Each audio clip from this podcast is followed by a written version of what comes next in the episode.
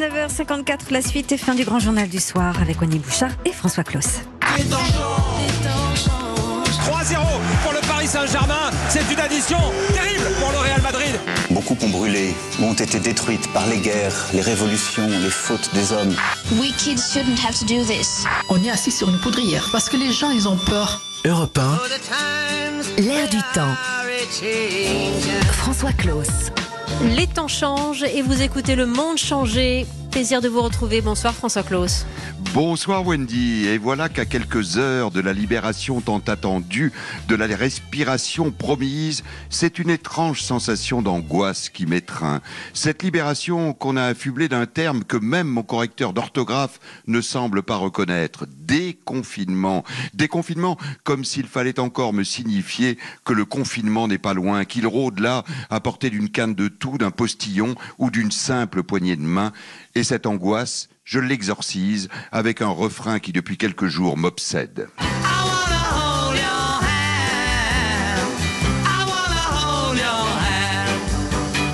J'ai envie de prendre cette main qu'on m'interdit de saisir. Non, je ne veux pas du scénario qui se dessine dans quelques heures. Ce monde où l'on ne verra plus le visage de l'autre masqué. Ce monde où l'on n'aura plus le droit d'embrasser. Ce monde où je ne reverrai peut-être plus jamais mon papa dans un EHPAD sans une vitre de séparation.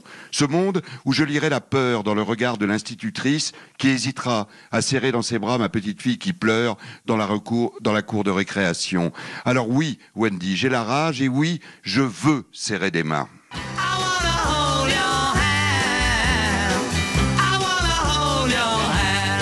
Prendre une main tout simplement pour ne pas devenir la machine à simplement travailler et produire que l'on veut faire de moi. Partir au travail masqué le matin sans prendre le moindre café au comptoir, arriver au bureau sans embrasser mes collègues, repartir le soir en passant devant des cinémas fermés, contraint de consommer devant mon écran de télévision sur mon canapé des produits formatés par l'industrie du net. Échanger des balles mais pas de poignée de main sur un cours de tennis le week-end, regarder un match de foot sur un canapé sans entendre le cœur et les cœurs hurler You'll never walk alone, me couvrir les mains de gel pour choisir en moins d'un quart d'heure sur les étals du livre écarlate, la librairie préférée de mon quartier, le livre qui me transportera ailleurs. Oui, Wendy, il y a de l'angoisse, il y a de la rage en moi. Je me souviens de notre sidération collective en novembre 2015, après la nuit du Bataclan. Ma colère, deux jours plus tard, en allant prendre un avion bloqué pendant trois heures à l'aéroport pour d'insupportables fouilles au corps, me disant alors, oui, ils ont gagné. Mais je me souviens aussi de ma si belle émotion, six jours plus tard, lorsque nous nous sommes retrouvés à l'Alhambra, à quelques dizaines de mètres du Bataclan, pour un magnifique concert de Richard Hawley. Là aussi, nous fûmes fouillés. Là aussi, nous attendîmes deux heures. Mais cette fois-là, nous ne nous disions pas « ils ont gagné », car nous étions ensemble, et être là ensemble, ce soir-là, était une manière d'être vivant et plus fort.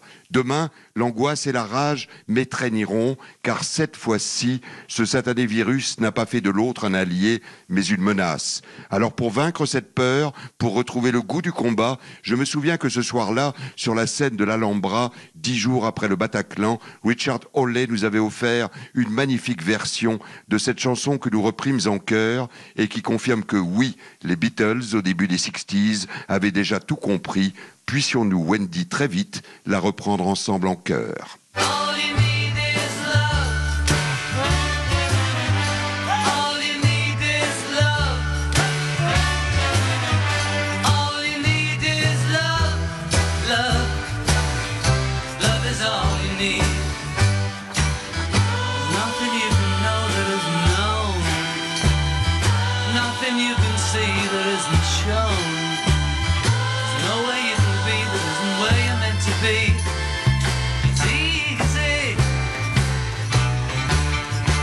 Et merci.